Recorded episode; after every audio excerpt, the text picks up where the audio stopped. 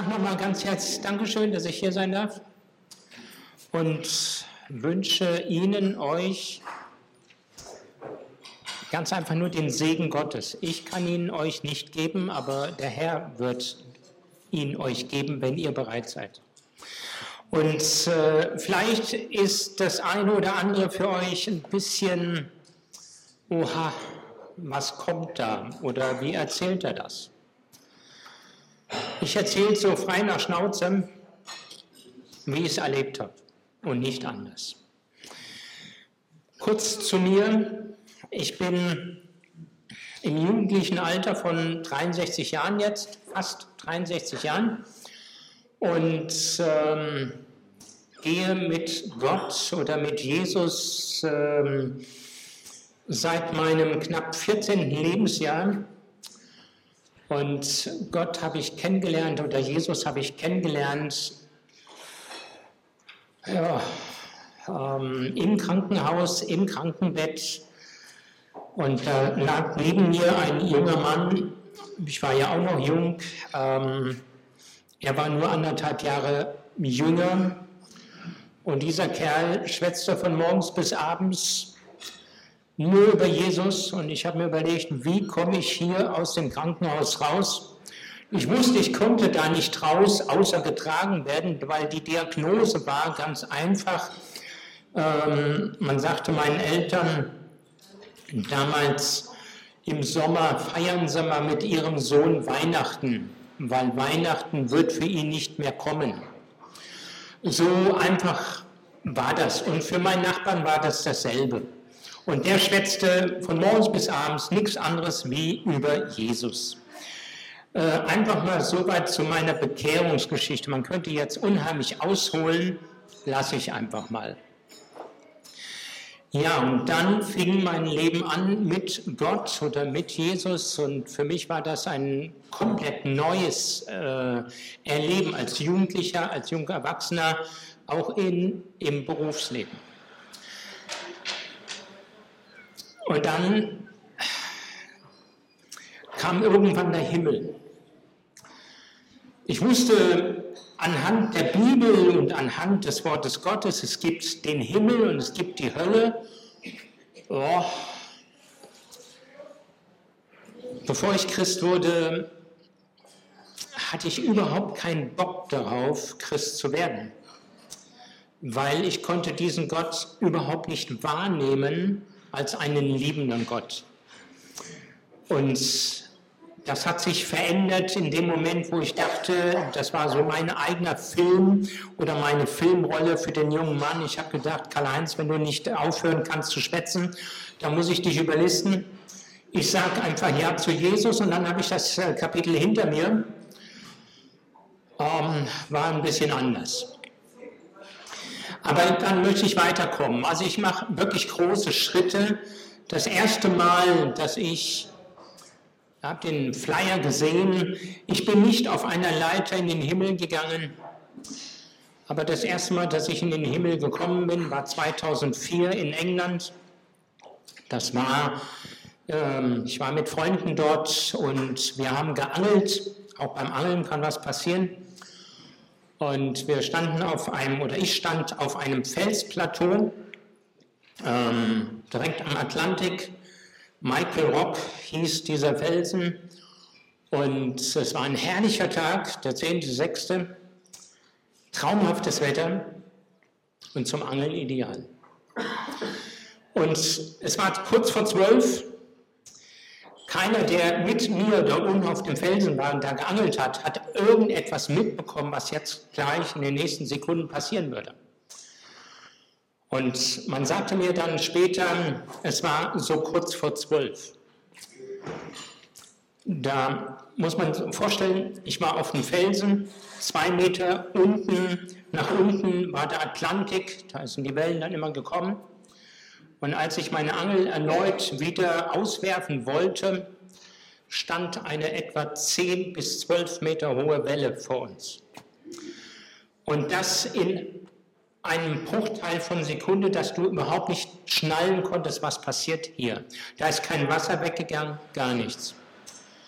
Und im selben Moment äh, büschte uns diese Welle. Ich kann dann gar nicht mehr so viel sagen, außer als ich das erste Mal wach wurde, das war auf dem Felsen noch, auf dem Felsen, dann kam noch eine Welle und noch eine Welle. Aber dann haben mich äh, Leute festgehalten, die von oben runtergelaufen sind oder runtergeklettert sind. Ich kann es gar nicht so richtig sagen. Also ähm, ich bin dann mit dem Hubschrauber nach Bangor geflogen und das war auf dem Donnerstag, als dieser Unfall geschah. Operiert werden konnte ich anhand dem Verletzungsmuster erst Samstagnacht auf Sonntag, ähm, weil die Ärzte mir gesagt haben oder allgemein auch meiner Frau gesagt haben, das Herz macht da nicht mit. Ich bin dann operiert worden, etwa 20 Minuten vor 12 äh, auf den Sonntag, war narkotisiert. Ich habe überhaupt nichts mitbekommen, das war schön. Bis auf diesen Moment, wo ich spürte, ich gehe aus meinem Körper heraus und ich sah meinen Körper ähm, auf dem OP-Tisch. Ich sah, wie die Ärzte wie wild um mich herumgesprungen sind und haben mir Spritzen ins Herz gegeben, haben mich äh, versucht zu reanimieren. Und schlussendlich sah ich dann nur ganz nüchtern ein Tuch, was man mir drüber geschoben hat bis zum Kopf. Und irgendwann sah ich auch noch, und ich war aber auf dem Weg nach oben, ich kann das gar nicht anders sagen, ich spürte mich getragen und ich war getragen, denn ich, ich entfernte mich immer mehr von meinem eigentlichen Körper.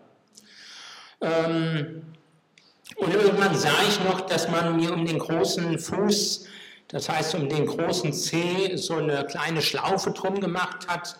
Da war auch ein schönes Schild drauf, da stand Mr. Borisch drauf und äh, fertig für den Eiskanal, sage ich jetzt mal so ein bisschen im Spaß. Man kommt dorthin, wenn man noch nicht gleich nach Hause überführt werden kann. Ähm, das war mein erstes Mal, dass ich aus meinem Körper in dieser Form rausging. Und nach einer ganzen Weile war ich in einem sehr großen Raum, in einem sehr großen Saal. Das ist nicht so klein wie hier und äh, der Saal war auch nicht so klein wie in Sanssouci, im Schloss Sanssouci, der Thronsaal dort. Das kann man sich nicht vorstellen. Das war ein, ein gewaltiger, ein ganz gewaltiger Riesensaal. Und das, was ich sah, das, was ich mitbekommen habe, ganz weit vor mir,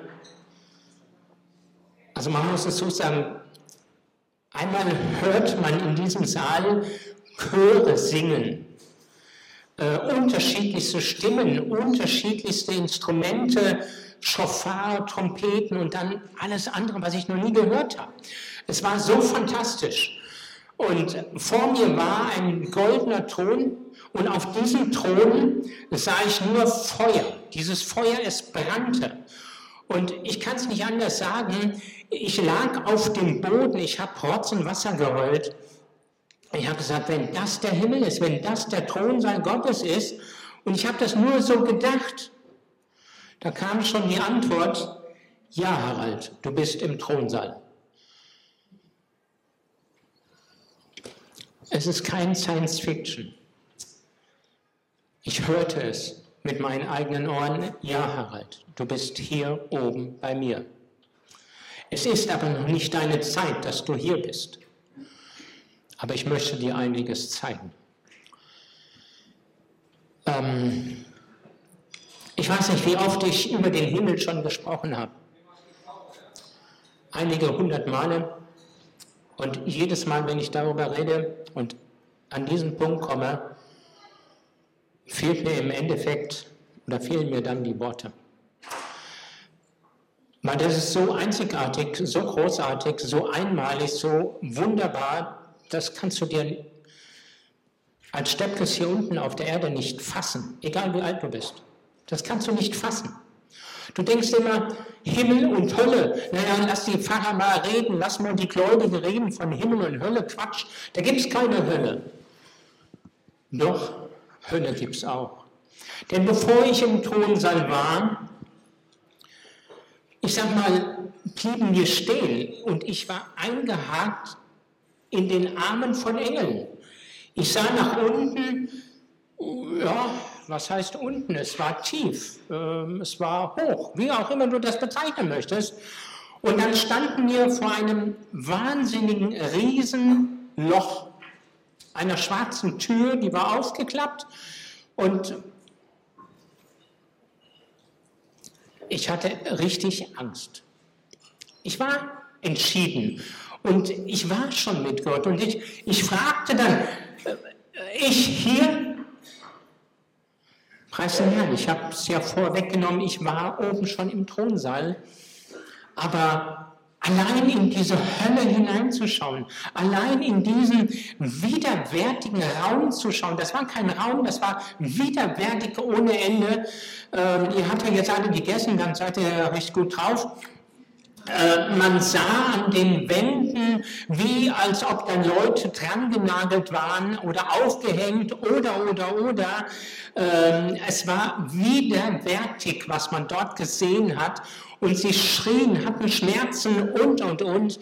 Ähm, das war nichts Schönes. Es war nicht das, was ihr euch vorstellt von einer Ruhe oder von einem Frieden.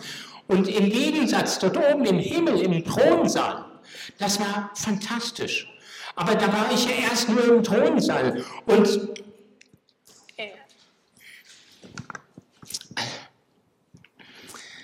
ich sollte vielleicht auch noch dazu sagen, heute bin ich, äh, ja, in diesem Jahr bin ich fast 35 Jahre verheiratet. Ich bin glücklich verheiratet. Das war ich schon damals 2004 und, und trotzdem sagte ich, als ich die Stimme hörte, Herr, du bist hier, aber deine Zeit ist noch nicht da. Da sagte ich, schade, ich wäre jetzt gerne geblieben. Ähm, versteht mich bitte richtig. Meine Frau versteht mich und äh, für mich war es äh, für mich war es etwas Einmaliges, etwas ganz Besonderes. Und ich dachte, es würde einmalig bleiben. Und ich wurde mehr und mehr zu diesem Thron hingezogen. Und das war so, als ob jetzt Klaus die Arme ausstreckt und mich vom Boden erheben würde. So kam dieses Feuer, was auf dem Thron saß, zu mir, hat mich unter den Armen aufgehoben, auf meine Füße gestellt und dann sind wir zum Thron gelaufen. Ich war sehr dankbar, dass ich gehalten worden bin, weil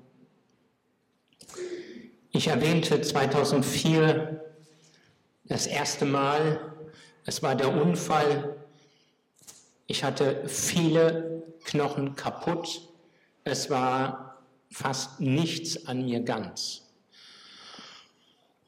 Ich musste gehalten werden.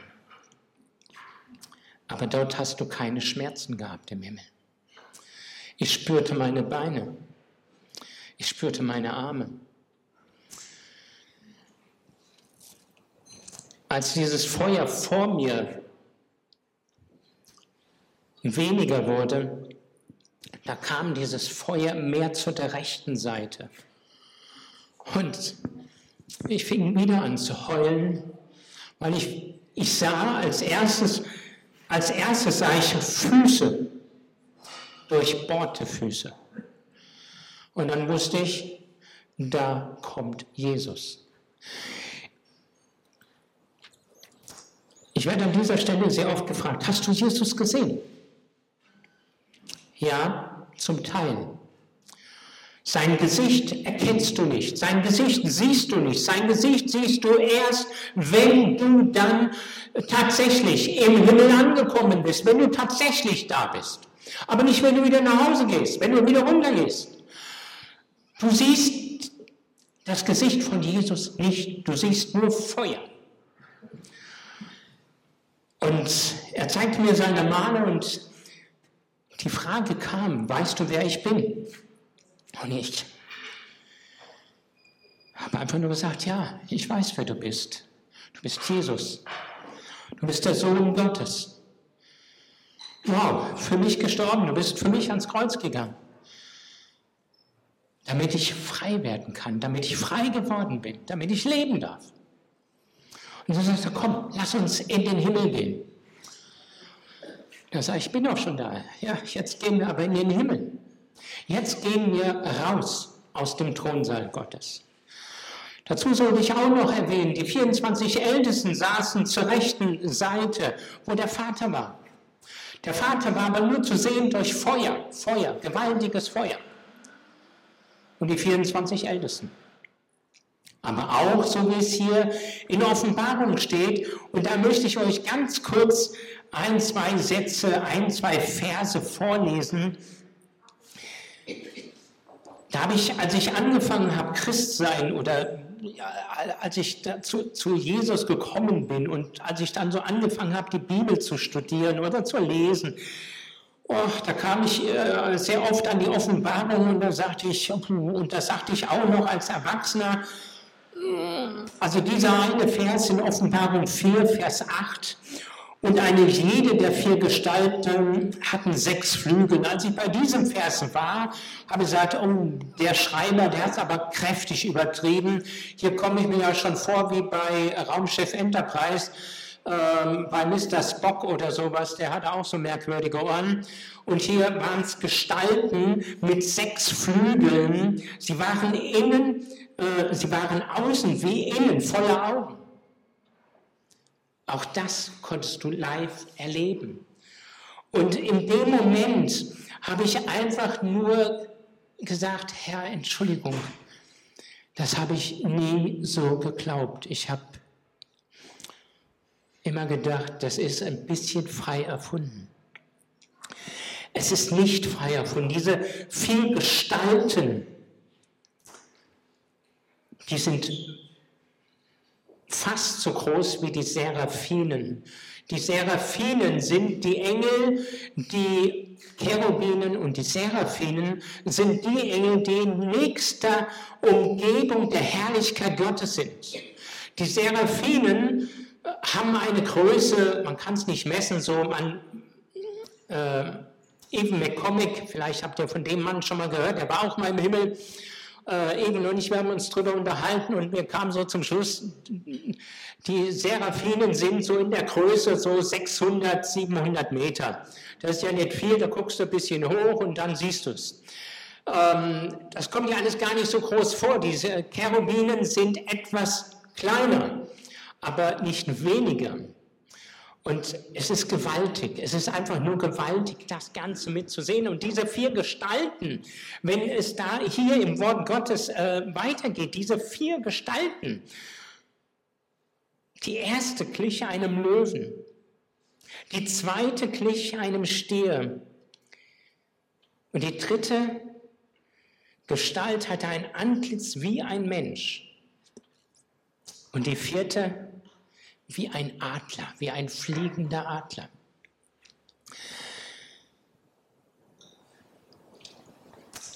Immer wenn er, immer noch, immer noch, wenn ich zu diesem Vers komme und denke, damals, wie ich 2004 war, das war für mich im Endeffekt hätte da schon der Himmel aus sein können. Es war für mich überwältigend.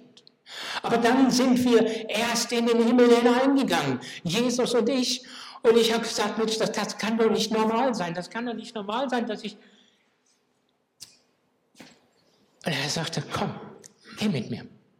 Und wir sind da in den Himmel gegangen und es kamen Leute auf mich zu. Ich habe sie nicht gekannt. Ich habe sie nicht gekannt. Und einer steht dann vor mir, ich kannte ihn immer noch nicht. Und er sagte, ich bin Smith Wigglesworth. Ich möchte mich einfach dir vorstellen. Es ist noch nicht deine Zeit, dass du hier bist. Ich könnte sagen, ein paar hundert Meter weiter kam die nächste Person auf mich zu hat die Hand um meine Schulter gelegt und sagte, schön, dich wiederzusehen. Ich guckte ihn an und sage, ich, tut mir leid, ich weiß nicht, wer du bist.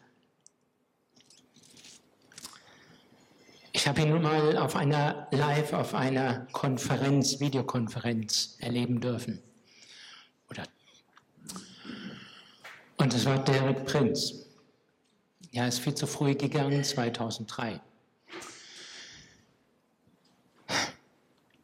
Aber ich erkannte auch Freunde von mir, Jugendliche, wo ich dachte, ich sehe sie nie wieder, weil die dasselbe in meiner, nicht in meiner, sondern die haben dasselbe erlebt wie ich in der Jugend, in der Zeit so zwischen sechs und zwölf Jahren.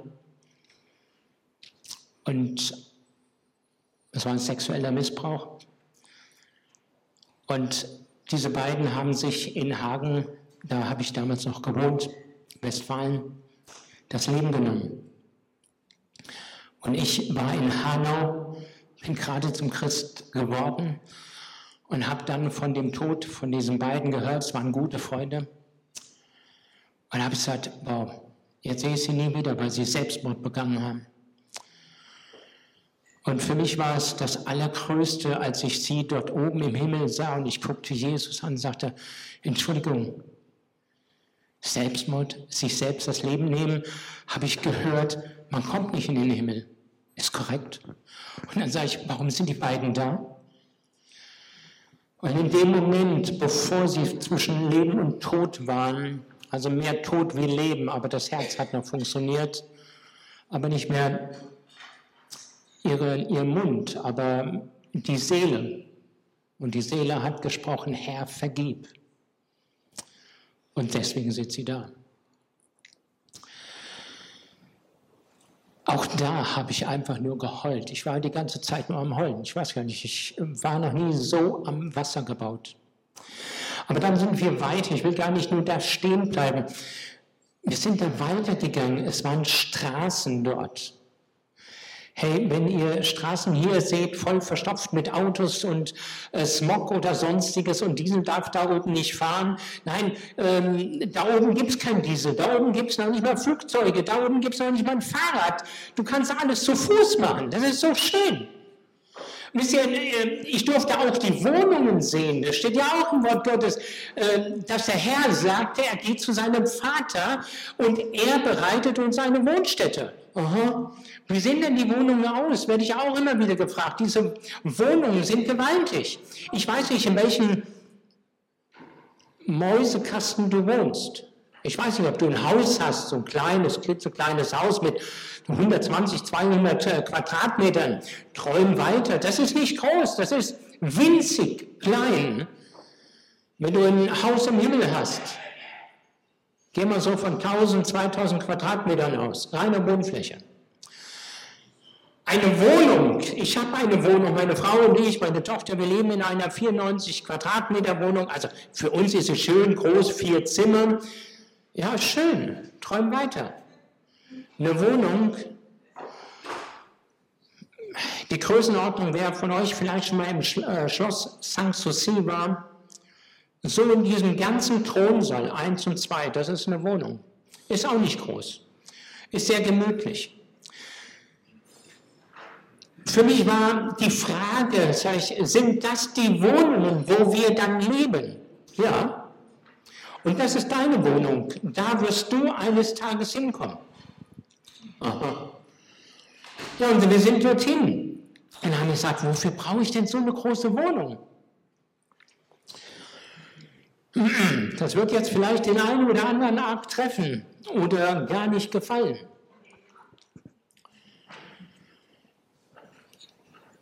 Ihr lebt dort oben im Himmel mit jedem aus eurer Verwandtschaft, die zum Glauben gekommen sind.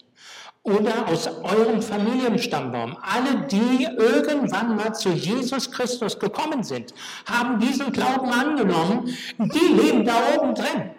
Also bitte, wenn ihr jetzt noch irgendwo ähm, Schwierigkeiten habt mit eurer Verwandtschaft oder die gute Oma oder gute Schwiegermutter, kommt jetzt schon mal beisammen und vertragt euch.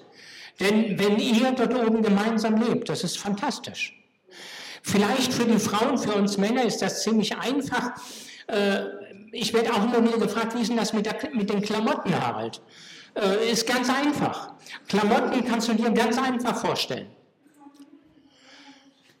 Du hast wie so ein langes Kleid an. Also ich nenne das jetzt mal Kleid. Es ist kein Kleid, das ist wie ein Mantel. Und hat so überall so ein paar Punkte, da sind Knöpfe und unten hast du Schlappen. Also nackige Füße siehst du und Schlappen.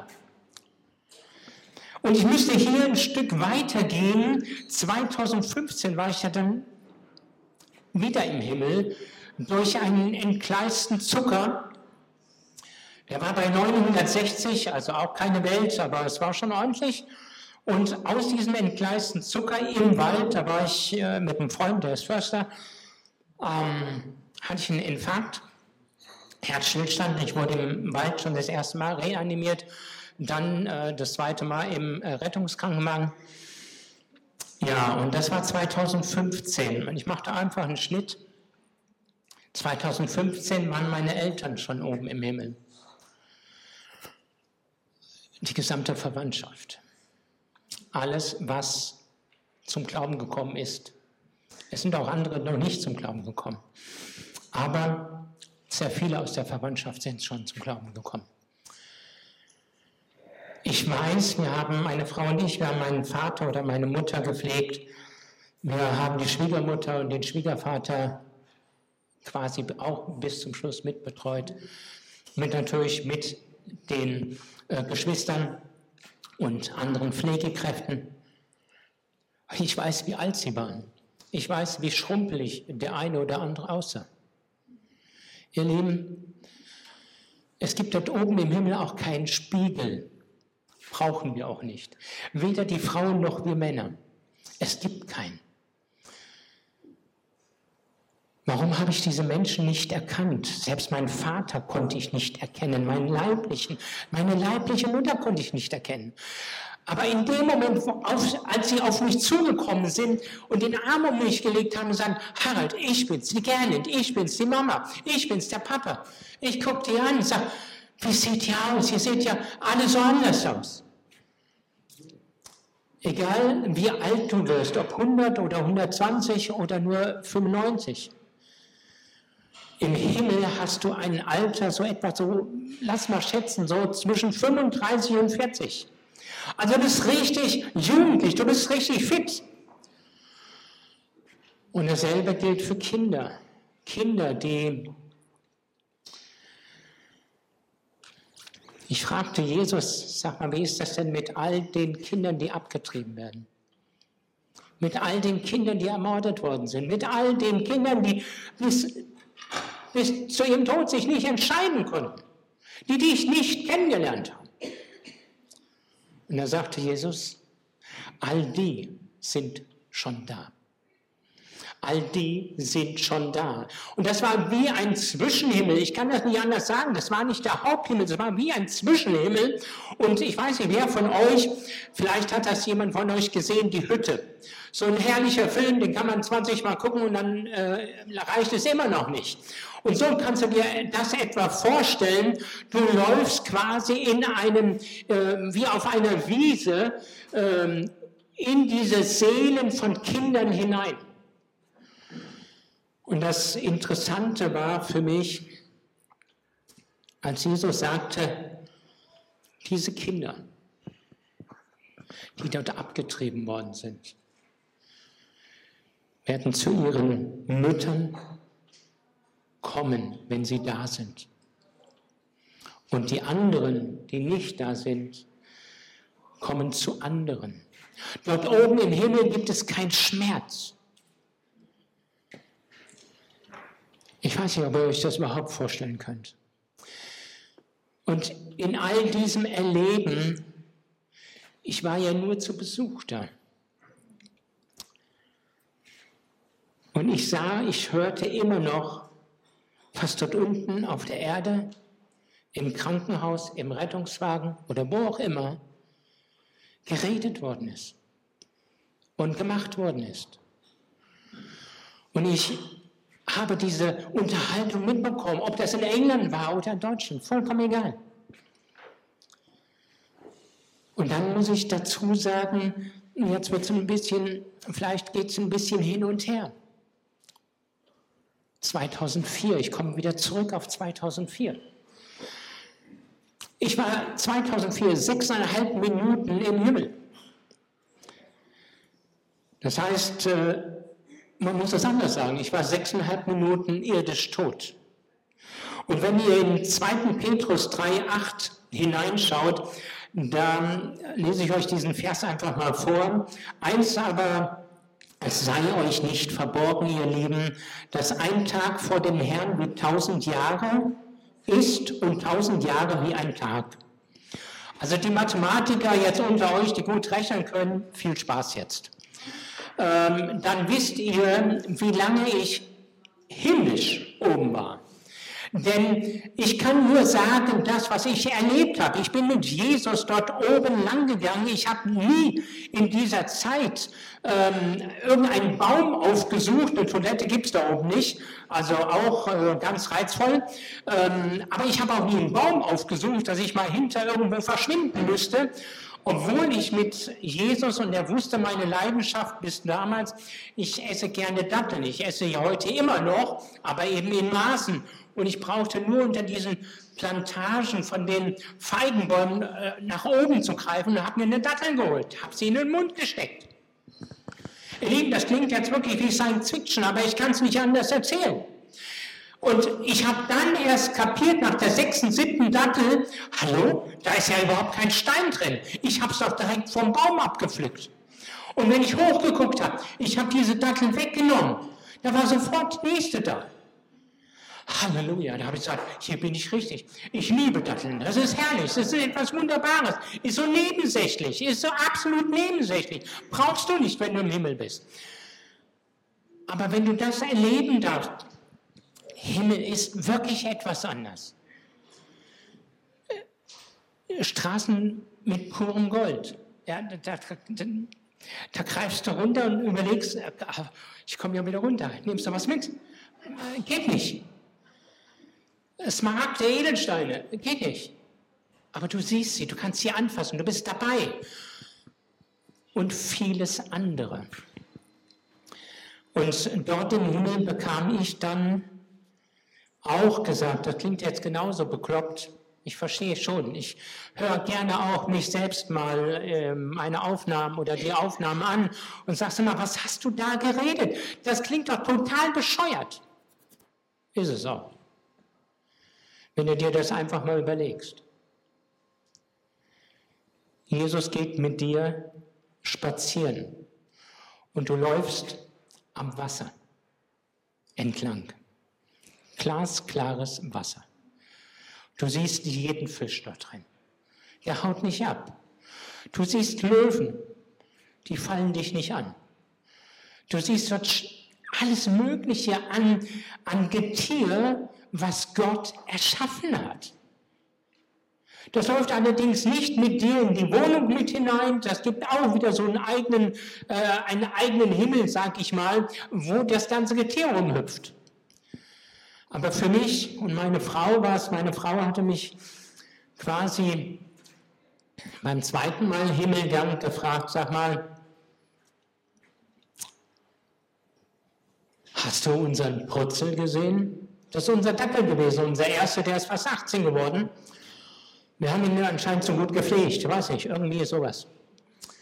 Und ich sagte, du wirst es nicht glauben, Steffi, hier kam so ein kleiner Vierbeiner entgegen. Er hat sich nicht vorgestellt, er konnte nicht reden. Aber ich bin davon ausgegangen, es kann nur mein Purzel gewesen sein. Ich kann es nicht anders sagen. Eben McCormick hat von seiner Geschichte in den Himmel erzählt und wenn er ganz persönlich wurde, wenn er ganz persönlich wird, dann erzählt er dir Dinge, wo du sagst, schön, ich habe es erlebt. Das ist nicht so bekloppt, das klingt nicht so bekloppt. Himmel ist mehr als nur das. Viele fragen mich, Harald, wie ist das, wie hast du das? 2004 kannst du das ja nicht so richtig mitbekommen haben, aber 2015, wo du ja mit diesem entgleisten Zucker, ich habe diesen entgleisten Zucker nie zuvor gespürt, ich bin nie auf die Toilette gegangen, schon auf die Toilette, aber normal. Ich hatte nie großen Durst oder, oder, oder, oder. Und jeder fragte mich im Krankenhaus, Herr Busch, das müssen Sie doch gespürt haben. Ich sage, ich habe nichts gespürt.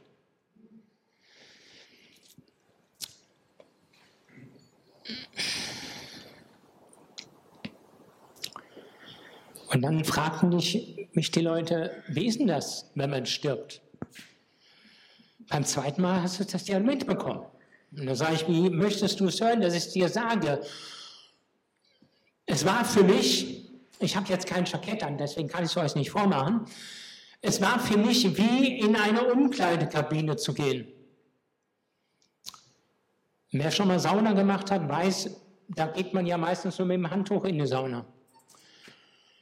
Und so kommst du dann wieder raus. Hast aber gleichzeitig kein Handtuch drum, sondern dieses weiße Gewand. Ich nenne es mal Gewand oder wie auch immer du das nennen möchtest. Es ist gewaltig. Und beim zweiten Mal, ich kann nicht sagen, beim ersten Mal habe ich ja überhaupt nicht wahrgenommen. Ich habe es wahrgenommen, aber ich war ja narkotisiert. Also äh, dahingehend konnte ich keine Angst haben. Ich war ja am Schlafen oder weggebeamt. Aber beim zweiten Mal habe ich einfach auch schon gespürt, im Zusammensacken spürte ich, wie ich aus meinem Körper raus bin. Und ich habe gesagt, wow, ich komme wieder nach oben. Ich komme wieder in diese Herrlichkeit mit hinein.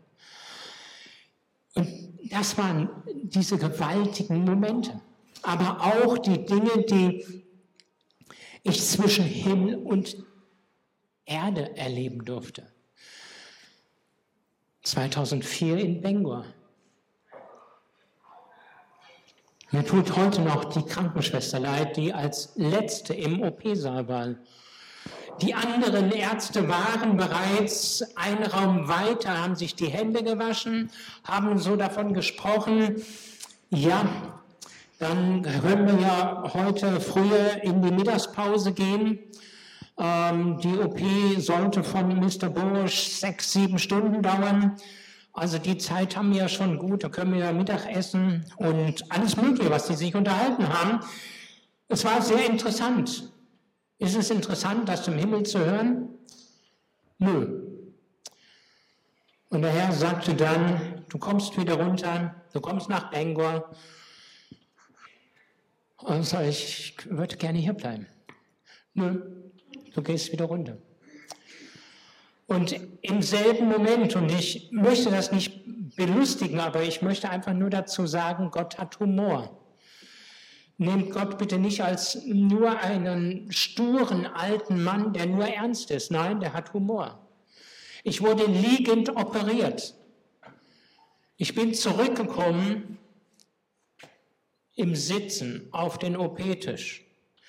Die arme Schwester, die drehte sich nach mir um, weil sie irgendetwas wahrgenommen hatte und hat einen Wahnsinn, ich werde es jetzt nicht wiederholen, einen Wahnsinnsschrei losgelassen. Der war so laut, dass die netten Ärzte, die da draußen waren, nah geguckt haben, also reingeguckt haben und haben gesehen, was da ist und haben den Boris dort, Mr. Boris mit seinem ähm, äh, Fuß mit seinem Mr. Boris-Schild unten dran.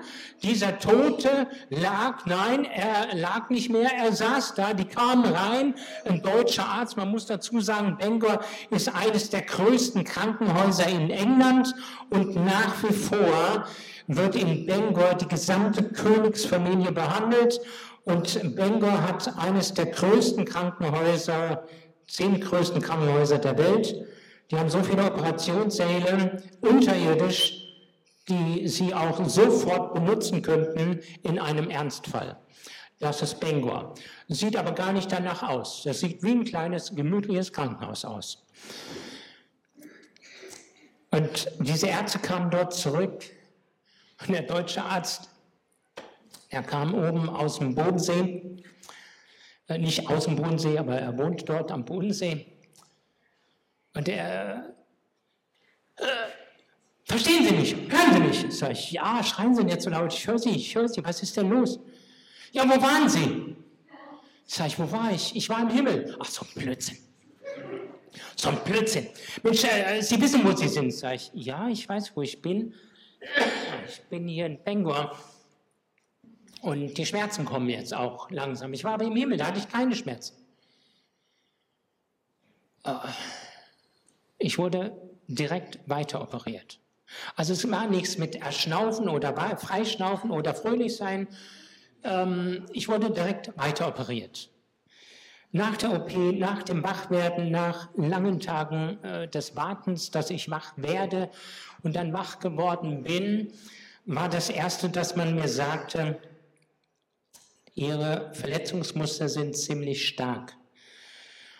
Ähm, momentan können Sie sich nicht bewegen, nur den Kopf. Momentan kriegen Sie alle fünf Minuten per einer ähm, automatischen Spritze äh, Morphium, weil die Schmerzen unerträglich sind.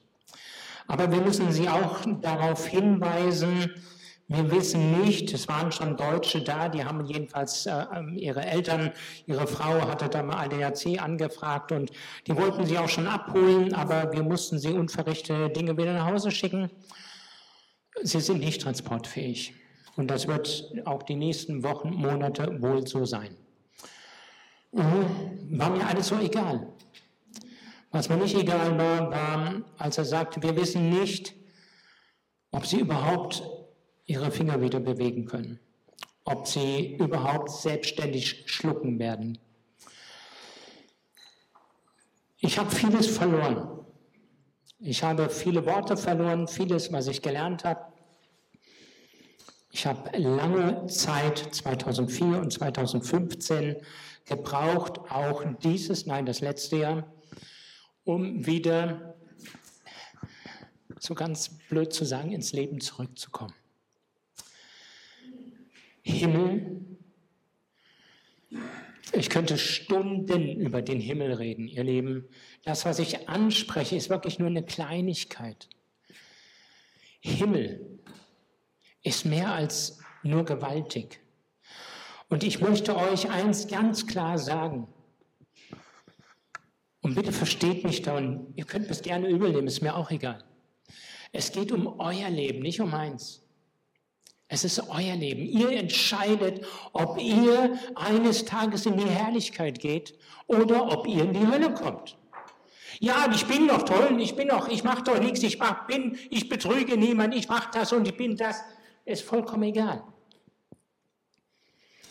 Im Wort Gottes steht ganz klar, wir kommen über Jesus zum Vater. Und wenn wir nicht ein klares Gebet sprechen, ja Herr, nimm du mich, ich möchte mit dir gehen, wie auch immer du das ausdrücken magst, das ist das Entscheidende, um den Himmel überhaupt zu erleben, ihr Lieben. Hölle ist wirklich real.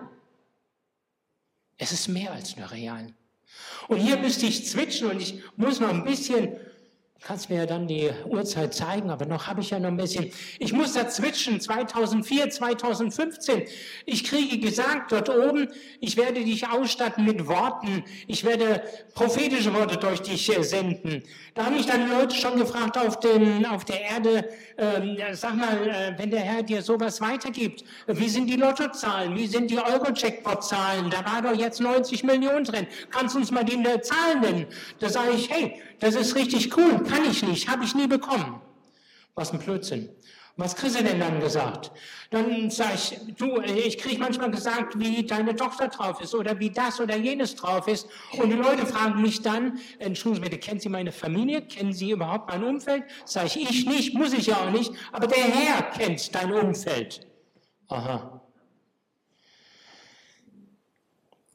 Und so durfte ich, als ich 2004 wieder zurückkam nach der Operation Bangor, englisches Krankenhaus. Ich weiß nicht, wer schon mal im englischen Krankenhaus gelegen hat. Ich rede in der Zeit von 2004. Wenn du eine Zusatzversicherung hast, kommst du in ein Bett oder zwei Bettzimmer. Träum weiter. Da kommt so ein Sechsbettzimmer. Ist richtig gemütlich. Und wenn du denkst, du hast dann eine Atmosphäre, nee, ist auch gar nicht gemütlich, da ist das so wie im Krieg, da denkst du, jetzt kommen gleich wieder die Raketen, nebendran sind sie ja, da, wenn die Ärzte zu dir kommen, dann kommt so ein riesen Vorhang, der um dich herum zugezogen wird, da ist nur du drin, nur dein Bett. Also die Zimmer auch dort im Krankenhaus waren sehr groß. Und da möchte ich nur einfach ein Zeugnis weitergeben. Ich versuche das ganz kurz zu machen. Ich lag in diesem Sechsbettzimmer und äh, dieser Arzt, dieser deutsche Arzt kam wieder zu mir, der sah genau diese Bibel, er wusste aber nicht, dass das eine Bibel ist, und er meinte, ähm, das Buch muss Ihnen ja sehr viel bedeuten. Ich habe da nicht reingeguckt, will ich auch gar nicht, aber ich habe zwei Stunden Zeit, äh, ich würde Ihnen gerne mal äh, was vorlesen. Sag ich, oh, das ist nett, ich konnte nur nicht mich bewegen, ich konnte nur schwätzen. Ähm, so halbwegs. Und dann sage ich, ja, wenn Sie mal im Johannes ähm, nachschlagen, Johannes, sage ich, ja, das ist sowieso ein historischer Roman. Ach ja, das ist ja nett, das lese ich gern. Ja, gut, und dann hat er das Ding aufgeschlagen und sagt, oh, das ist ja die Bibel, nein, das, das lese ich nicht. Okay, ich muss es kurz machen. Ähm, ich fragte ihn, kann ich, heute kann ich mit dem Arm zeigen, was hat denn der junge Mann gegenüber? Und er sagte, ja, Sie können sich ja mit ihm auch nicht unterhalten, er ist walisisch und er spricht walisisch. Der ist äh, vom LKW überfahren worden mit seinem Fahrrad und sein Fahrrad war zwischen Reifen und seinen Beinen. Und die Beine werden wir so oder so abnehmen müssen, weil sie, ja, Ah, sag ich, deswegen so dieses Gestell darüber. Und dann habe ich zu ihm gesagt, Entschuldigung, können Sie das so machen, dass Sie mein Bett mal zu ihm rüberschieben und meine rechte Hand nehmen und äh, bei ihm auf die Oberschenkel legen? Können Sie ihn fragen, ob ich das machen darf?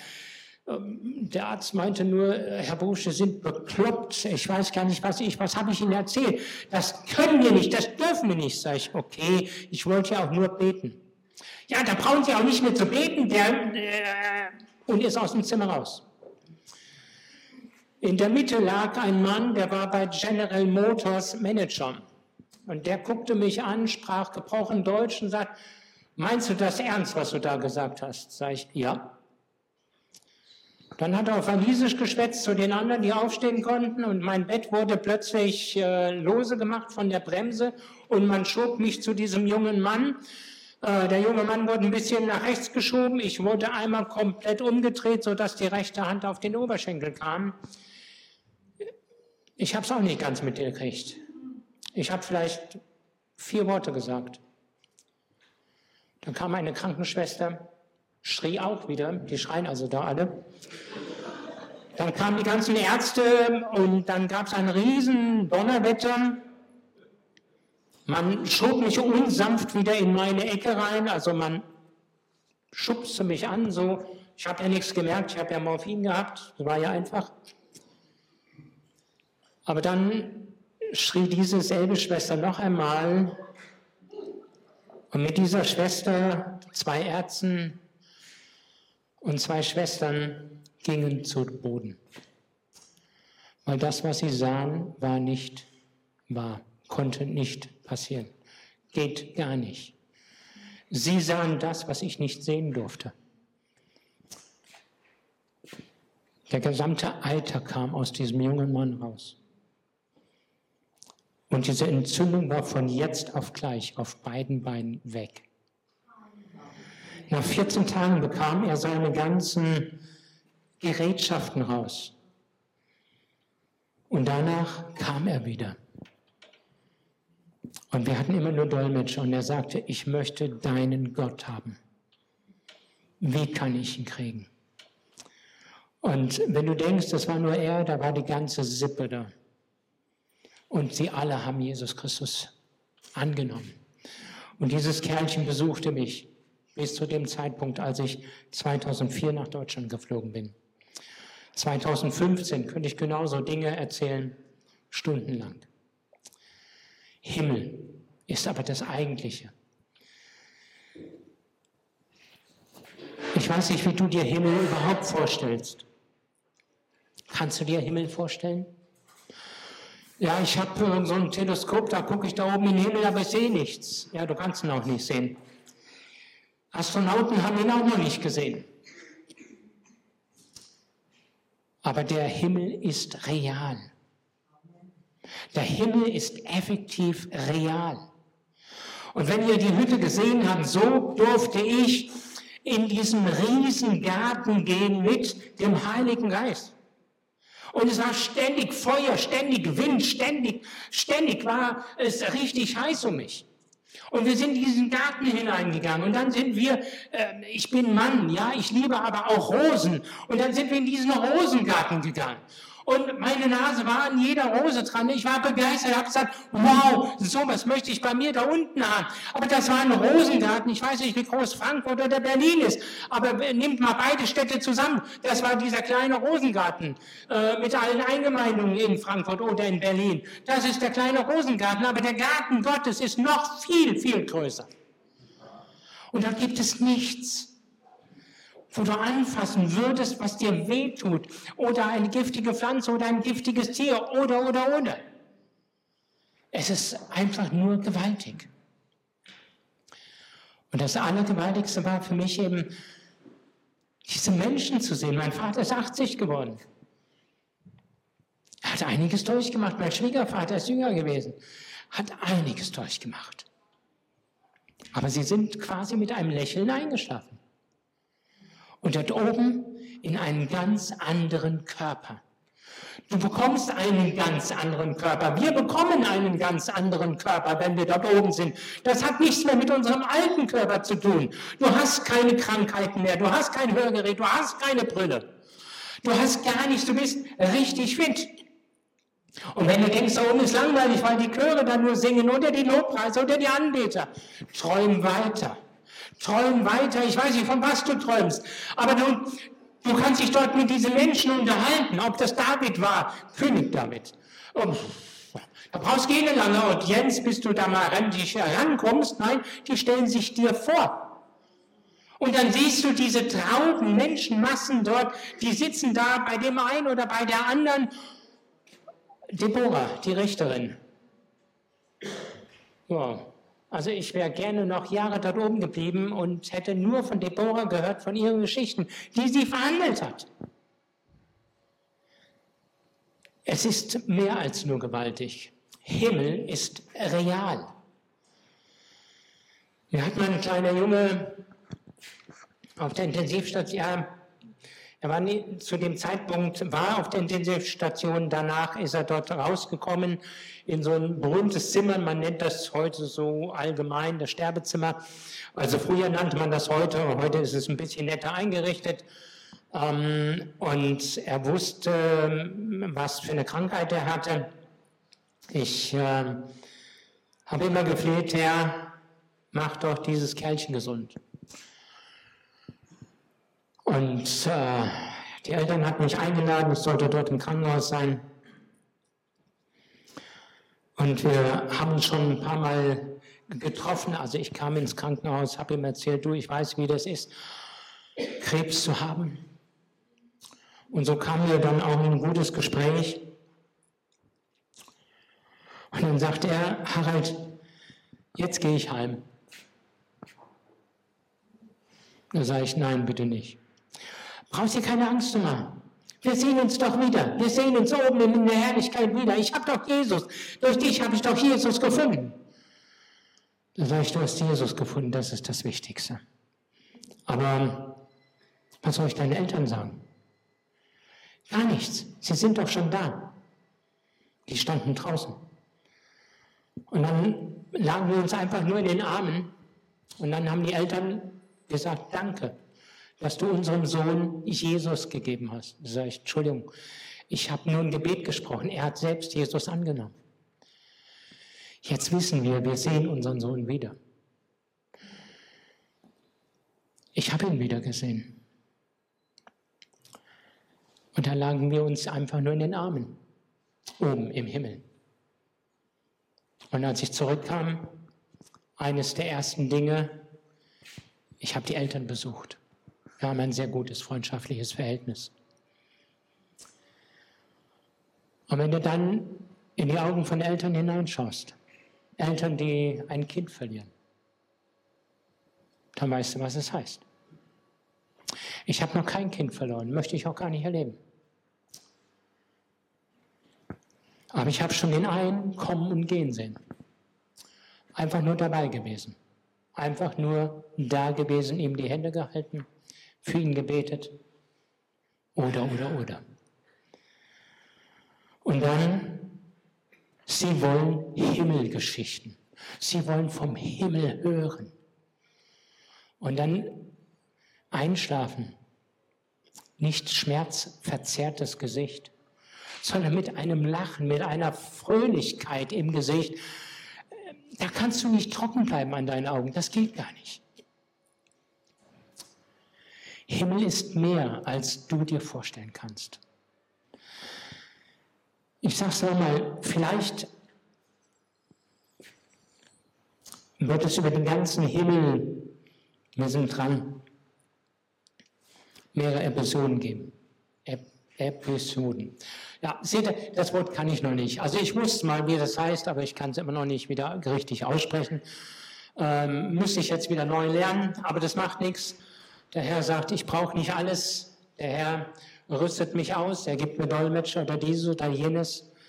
Aber es ist ein Zurückfinden wieder in das Leben.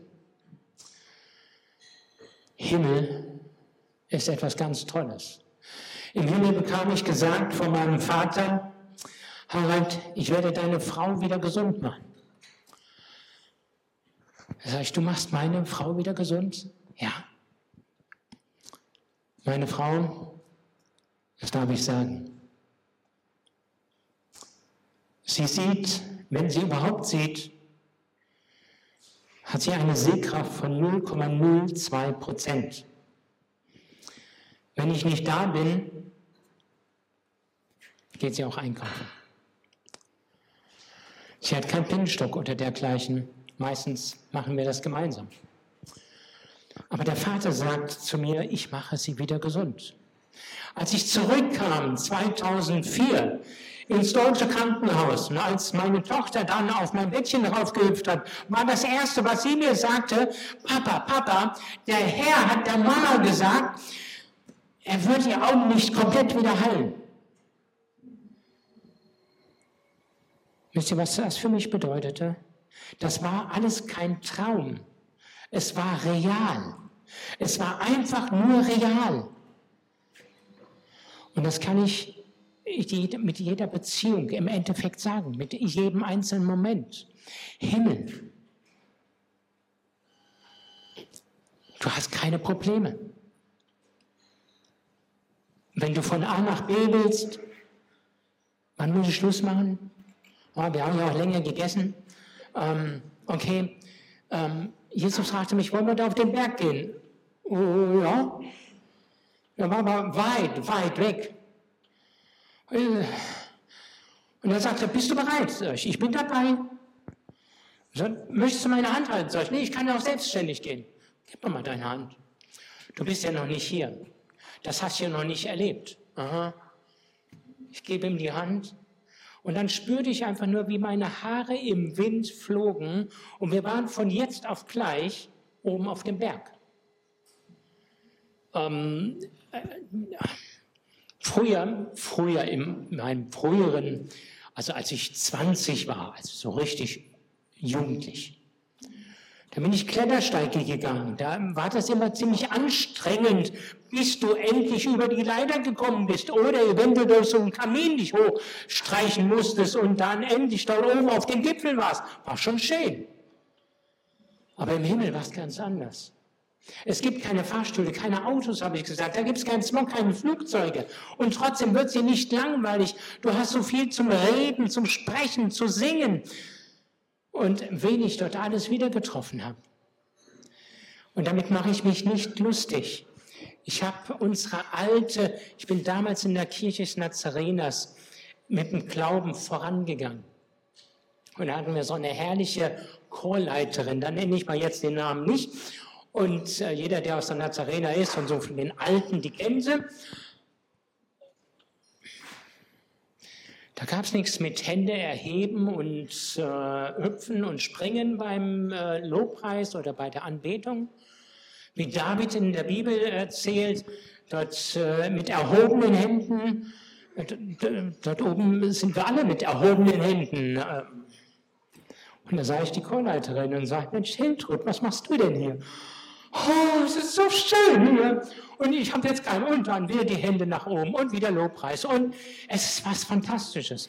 Ich weiß nicht, ob ihr das schon mal irgendwo erlebt habt oder wirklich auch so wahrgenommen habt, wenn ihr im Lobpreis seid oder in der Anbetung.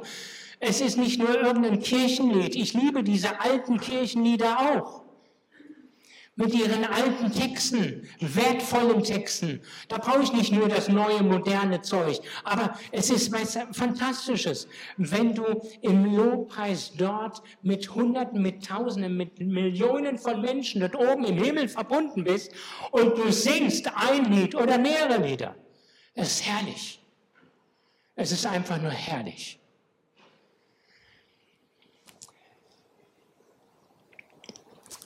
Ich bin wahrscheinlich viel zu kurz mit dem Thema. Aber ich sage es nochmal, das sind nur ein paar Seiten. Aber das, was ich erlebt habe, ich könnte Jahre von erzählen. Jahre, ohne dass es euch langweilig wird. Aber ich möchte Vielleicht ist das für den einen oder für den anderen ein starkes Stück. Aber ich möchte dich ganz persönlich einladen.